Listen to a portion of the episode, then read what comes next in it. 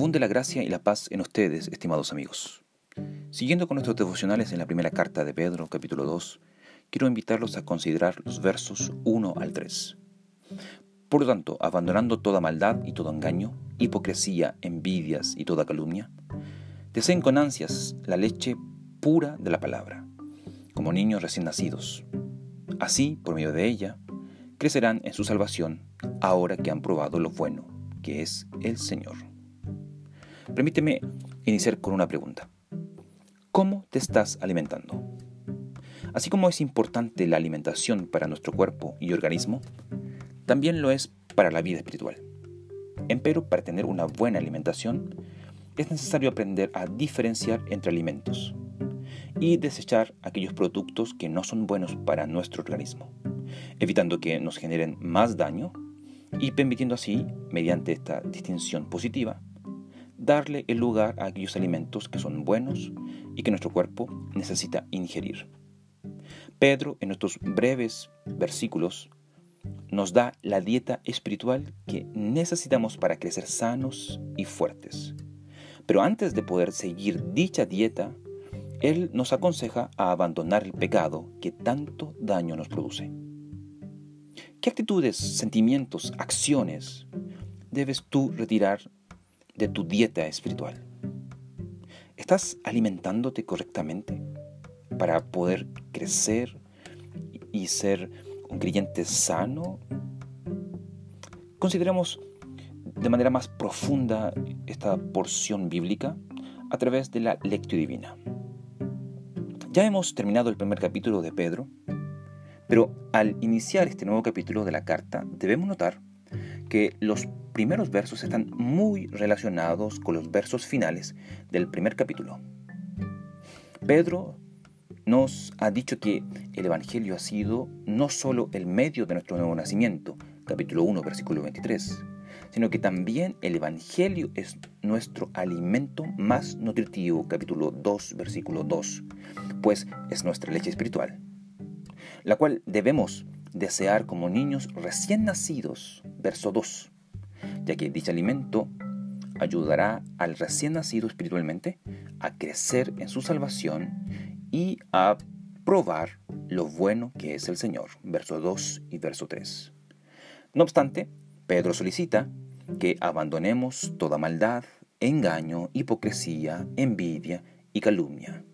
Capítulo 2, versículo 1. Pero ¿cómo debemos hacerlo? Pedro responde eso, deseando más el alimento espiritual, es decir, el Evangelio, antes que el pecado. Versículo 2. Ahora, al, al, responder la primera pregunta, ¿qué me dice el texto? Ahora vamos a intentar responder nuestra segunda pregunta, que busca tratar de sacar verdades bíblicas para nuestra vida espiritual. Y los principios que podemos resaltar de esta porción bíblica son los siguientes. Número uno, que el Evangelio es el medio por el cual se origina y se sustenta la vida espiritual. Es decir, el Evangelio no es solamente el ABC de la vida, sino de la A a la Z, tal cual como lo dice Tim Keller. Segundo, vencer el pecado consiste en abandonar el pecado, pero también en desear la leche espiritual, versículos 1 y 2, ya que no es suficiente la fuerza de voluntad. Necesitamos también que el Evangelio sea nuestro mayor deseo. Tercero, una vida saludable físicamente, así como también espiritualmente, consiste en que su meta sea el crecer. Versículo 3. Si tú no estás creciendo, probablemente eso está reflejando que no te estás alimentando bien. No estás ingiriendo los alimentos que tú necesitas. Y cuando eso se lleva al ámbito espiritual, esto posiblemente está reflejando que no te estás alimentando del Evangelio. En cuarto lugar, el Evangelio como alimento es un testimonio de la bondad del Señor, versículo 3.